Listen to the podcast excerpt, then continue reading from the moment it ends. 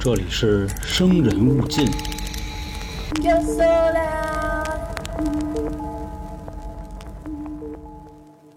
在乾隆年间，杭州北关门外有这么一间房子，相传啊是个凶宅，说里面闹鬼，常年都没人敢住。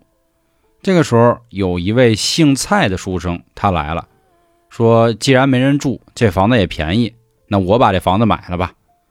旁边的人呢，就赶紧告诉这个蔡书生，说兄弟，我啊看你是个书生，是个文人，千万别住这屋，这屋子里啊可闹鬼。他呢就说谢谢您的好意，但是啊我意已决，这个房子我必须得给他买走。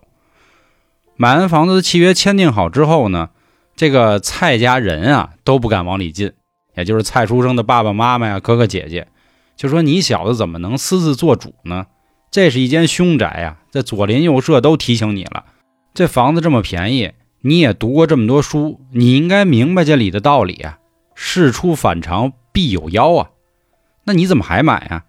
这个蔡书生呢也不跟家里人争辩，就说呀，那你们不住的话，那我就要去住了，毕竟要以学业为重，我这马上就要科举考试了。他呢就自己一个人住进了这间房子里。到了晚上的时候。点上一支蜡烛，继续看书。这个时候，有一个女的慢慢悠悠的就走过来了，或者说应该是飘过来。她呢，脖子上系了一块红布，走到了蔡书生的面前，跟他行了一礼。紧接着呢，就在房梁上又挂了一根绳儿。挂完绳儿之后，就把自己的脖子给伸进那个绳套里了。什么意思？就上吊呢嘛。这个时候呢，他还招呼这蔡书生，说：“书生，来呀。”一块玩啊！蔡书生呢也没理他，瞥了他一眼，继续看书。这个女的呢，可能觉得是不是这个是个书呆子呀？不明白有什么意思，在旁边呢又挂了一根绳同样系了一个上吊这扣，就接着喊他：“来呀来呀，跟我一样。”蔡书生呢把书放下之后啊，把其中的一只脚伸到那套里了，然后就这么挂着，就说：“我已经来完了，怎么着呢？”这女的说了。不对不对，你得像我这样。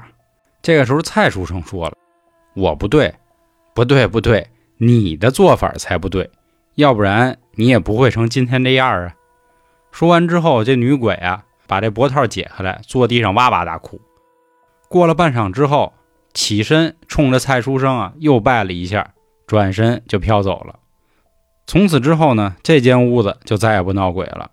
后来，这个蔡书生也确实考上了进士。这个蔡书生就是布政使蔡秉侯。大家好，这里是由春点为您带来的《生人勿近》，我是都市传说叙述员黄黄。开头给大家讲这个小故事呢，出自《子不语》这本书呢，出自清代袁枚编纂的一个笔记小说。《子不语》的意思啊，就是说这个怪力乱神啊，民间怪谈、灵异鬼怪这样的意思。前阵子也跟大家说了啊，最近搞这种灵异故事或者都市传说不太好弄。本身呢，播客里啊做这个内容的就比较少。其次，最近又所谓的这个清朗行动，说这种离奇的啊怪异的故事不易传播，所以咱们今天呢就换一个方式。当然了，故事的内容呢同样还是这些神秘的、猎奇的、好玩的、有意思的故事。那这些故事呢，我个人认为也都是咱们的文化瑰宝，比如有著名的《聊斋志异》《山海经》。中国神话故事等等，《子不语》啊，《阅微草堂笔记》都是在《聊斋志异》火了之后，在当时那个环境里也开始进行这样的创作。还是那话啊，不论都市传说也好，神话故事啊，民间怪谈也好，它背后一定蕴藏着某些的道理啊。前阵子我看评论啊，早期的一些节目，我们确实在一整期节目里会加一两个小特效。其实当时的原因呢，主要是对自己的讲述不太自信。啊，希望通过这样的音效来给大家有一点代入感。那做了这么久呢，也发现其实平平淡淡的去和大家说这些故事呢，效果会更好一些。那今天呢，我同样给大家带来另一则《子不语》中的故事。上一则叫蔡书生，其实蔡书生这个故事啊，大家想想很有意思。他用了一种很幽默的方式，既完成了所谓对那个女子的超度。又把自己可能遇到的危险就化解了，大家就想想是不是？那下面这则故事呢，叫李通判。其实整个啊《子不语》中的故事，它的标题都很简单，说在广西有一个姓李的通判，是一个非常非常有钱的大富豪。下面呢有七个老婆。我想起之前郭老师说过一句话啊，说这个生活要怎么就过得拧巴别扭，娶俩媳妇儿。当时谦儿大爷还捧哏说呢，有生活。当然了，关于古代这个三妻二一妾啊，这个事儿呢，以后咱们找一个机会再跟大家说说，并不是说是个人就能有妾啊，是个人就能娶那么多媳妇儿等等这个意思。家里呢不仅有个七仙女，并且还有的是钱啊，哪一个叫金子，哪一个叫银子，哪一个叫珊瑚，哪一个叫珠宝，应有尽有。但是啊，好景不长，怎么说呢？李通判在二十七岁的时候。病死了，家里呢有个老仆人，对于主人这么早去世也非常非常的悲伤，因为在古代啊，这种老管家他肯定是跟着父辈一起拼过来的，像这种少庄主李通判这样的，肯定是从小看大的，犹如自己亲生的孩子一样，所以他呢就很难过，久久走不出来。他呢和这些小妾啊，请了一位老和尚来家里念经，祭奠亡灵。毕竟人死不能复生嘛，人已经去了，希望他呢到了西方极乐世界能有一个更好的生活吧。正在他在那超度的时候啊，就听见家门口来了一老道，感觉就很没眼力见儿，拿着一个东西就开始在这布施，说呀好人家啊，你真有钱呀什么的，能不能赏我口饭呀这那的。这老仆人呢非常生气，说你是瞎吗？你是看不见我们家今儿干嘛的？我这个主人去世了，我还有空管你？该去哪儿去哪儿啊？道士呢，一听完这话就乐了，哼，人去世了怎么了？我能让你们家主人啊起死复生？你信不信？我跟你说，我可会法术，这事儿啊对我来说太简单了。老仆人一听这话呢，三步并两步就奔着内房去了，赶紧就和这些小妾们说：“说夫人们呐。”啊，我这个门口好像是来了一个活神仙，活神仙说了，他能给咱家老呀起死复生。你说这事儿怎么样？你一言我一语啊，就叽里喳叽里喳就在那说说好事啊，赶紧让他活啊，人才二十七岁呀，什么这那多年轻啊，以后还能挣啊。老仆人这时候才反应过来，哎呦呦，我赶紧先把活神仙我先请进来吧。往外走出去之后呢，发现人已经走了，非常的懊恼啊。回去之后呢，这帮小妾也是埋怨他。说你看你，你先给人请进来呀！再说别的，你说你真是老糊涂。过了几天呢，老仆人上街买东西，走着走着啊，嘿，就那么巧又碰见他了。当时呢，赶紧一把就抓住了，就说这个活神仙呐，上次是我莽撞了，我着急了。您说您有这么好的法力是吧？您救救我，您帮帮我，花多少钱我都给。本来想着呢，赶紧给您请过来。结果我回去通报再出来，您不在了，您可千万别怨我，您得一定得帮我们。这老道呢，听完这些话之后，就和老仆人说了：“老管家，您别着急啊，我肯定不是记您仇，跟这事儿没关系。我当时说完这个啊，我觉得也有点唐突。怎么说呢？不是说我法力不够啊，是这样，我的这个法术呢，虽然确实可以还阳一个死人，但是有个前提。”因为按照阴曹地府的规定呢，你得有一个人去顶他的位置，明白吗？就等于说，如果你想让他活，那必须得有一个人去为他死。我怕家里没有这样的人乐意做，所以我觉得可能也不合适。这老仆说啊，说先生先生，您先别着急，这次啊，您先跟我回去，咱们一起吃个便饭，咱们商量一下。老仆人就把道士请回家了，把刚才老道的那番话说给了这些小妾们。小妾们一开始看见老道来，肯定是高兴嘛，对吧？毕竟自己的这个夫君有救了。结果一说到这事儿的时候，面面相觑了。谁乐意真的去死呢？对吧？毕竟主人才二十七岁，你说这些小妾能有多大？正当年正是享受人生的时候，所以呢，谁也都不做声了，整个气氛尴尬了。老道当时也说呀：“你看，我觉得还是有点冒昧，要不咱们今天……”就先到这儿。老仆人这时候出话了：“各位娘子确实都还年轻，真的让他们去死，于情于理都不合适。但我不一样了，我岁数大了，少爷又是我亲自看大的，少爷一家对我也有恩，我这个老奴去带我少爷去死。我再和你确认一下，你真的愿意为你的主人去死吗？老仆人说了，我真的可以。老道这边啊，捋了捋胡子，就说了：“那既然你这么诚心啊，那我就成全你吧。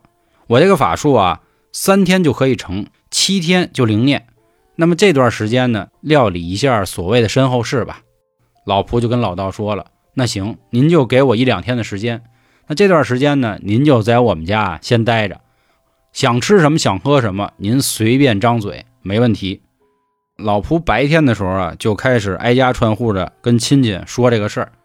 亲戚呢也是非常的不理解，说你怎么这么傻呀？啊，何必呢？这人死不能复生，哪会有还魂之术呢？也有的人呢竖起大拇哥就说：“真的是忠诚，这李家能有您这样的人，真的不枉此生，肯定也是前世积了大德了。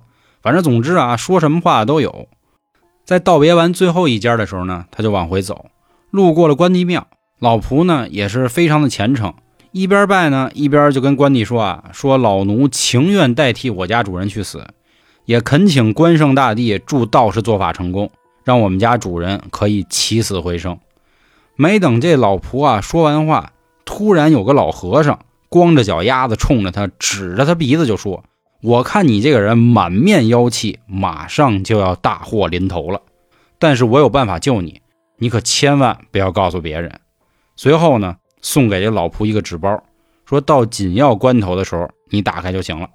说完之后呢，这老和尚也就不知去向。老仆人拿着这个纸包呢，也是不知所措，说怎么就来这么一出呢？我这跪拜个神仙是吧？突然出一老和尚指着我鼻子骂，然后骂完之后还给我一纸包。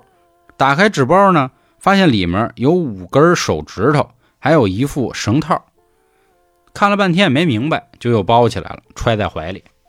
转眼之间呢，到了道士做法的日子了。道士呢，命令人把老婆的床搬过来，放在他主人的这个灵柩前，形成了一个相对的位置。然后把整个的屋门都锁了起来，只在墙上开了一个小洞。说到的时候呢，我从这个洞里啊，给你送饭送水。道士呢。就领着其他的小妾们，在旁边的屋子开了个祭坛，开始念咒。在开始的三天里呢，老仆人就一直在这间灵堂，就这屋子里待着，也没听见有什么动静。心说干嘛呢？这做法不应该烧黄纸啊，拿宝剑呀，各种飞呀，怎么都没动静呢？有点起疑心。但是心说咱也不懂这事儿，得了，我就接着跟床上躺着吧。这一翻身啊，听见床底下有这种嘶嘶嘶这样的声音。不一会儿，有两个黑鬼从下面就跳出来了，绿眼睛，眼窝都快抠进去了，浑身长满了那种短毛，身高二尺左右，这个脑袋呀，就跟以前就是那种马车的那个轮子那么个儿，就你可以理解为啊，这俩黑鬼可能死前脑袋被车给压过，这脑袋是一大饼。老仆一看这情况啊，赶紧就紧闭双眼，也不敢出声。这俩黑鬼呢，围着这棺材就开始绕。又开始咬这个棺材，咔咔咔咔咔的。没一会儿呢，老仆就听到了这种咳嗽的声音。再仔细一听呢，很像自己家的主人。这个时候他炸着胆子啊，悄悄的眼睛眯成一条缝，就看这俩鬼干嘛呢？眼看着他们呢，就把棺材的前端给打开了，并且把主人的尸体给抬了出来。主人当时呢，一看就至少是活着啊，带一口气儿，但是颤颤巍巍。紧接着，这俩黑鬼呢，把手就放在主人的肚子上了。于是，有人说话了：“我可醒了。”可是这句话再一听啊，不对。虽然咳嗽声是我主人的，但是这句话一听，怎么那么像这老道的呀？想起了关圣帝庙里那老和尚说他的话：“说你满脸有妖气啊，你大祸临头了。”说看来啊，应该是真的。于是赶紧就从怀里把那个纸包给打开了。咱们前面说了啊，这纸包里有五根手指头，这五根手指头呢，立马就变成了五条金龙，每个看起来都有几丈长，一下就把这个老仆呢抓到天上去了。另外还有一绳套，哎，这个绳套呢，就是把它相当于系到了那个房梁上。当然啊，别看我刚才说的这动静挺大的，这五条金龙歘一下什么这那的，其实全程一点声音都没有，因为此时的这个主人啊说话了，说干了。我这个法术被识破了。此时这俩黑鬼呢也急撩一下子，一回头发现床上这老仆啊没了，说人哪儿去了？他们就开始疯了似的找，找半天都找不着。这时候其中有一只黑鬼啊，一挠头一抬，哎，在这儿呢，还挺高兴，纵身一跳，打算把这老仆啊给蹬下来。结果还没摸着房梁的时候，一声天雷，哗一下就给他劈倒了。老仆呢也掉到了他的床上。这一声之后呢，棺材也合上了，主人也没了，俩黑鬼也没了。紧接着就是一堆小妾啊。叮咣叮咣跑，打开门之后啊，急忙就问怎么了？怎么了？出什么事儿了？这个时候，老婆就把刚才这情况全说了一遍。而此时再一看这个道士啊，他已经死了，能看得出来他应该是让雷劈了，整身焦黑，并且尸体的旁边呢，用硫磺还写了十七个大字，说妖道炼法一行，图财贪色，天条决斩如律令。什么意思呢？就是说这孙子啊。这道士是一妖道，不是好人。他呢，其实看上这李通判家的钱了，想通过做法呢，自己替代李通判。但是呢，举头三尺有神明，他犯了天条，所以被雷直接就劈死了。那其实这条故事想和大家说明的是什么？不言而喻了。我觉得啊，也挺符合咱们当下这个价值观，是吧？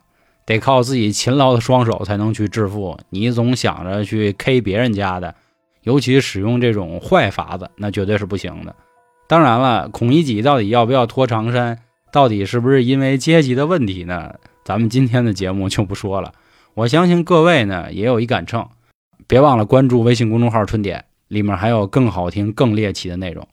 我是咱们的都市传说叙述员黄黄。那今天的子不语这两则故事就和大家分享到这里，感谢各位的收听，咱们下周见，拜拜。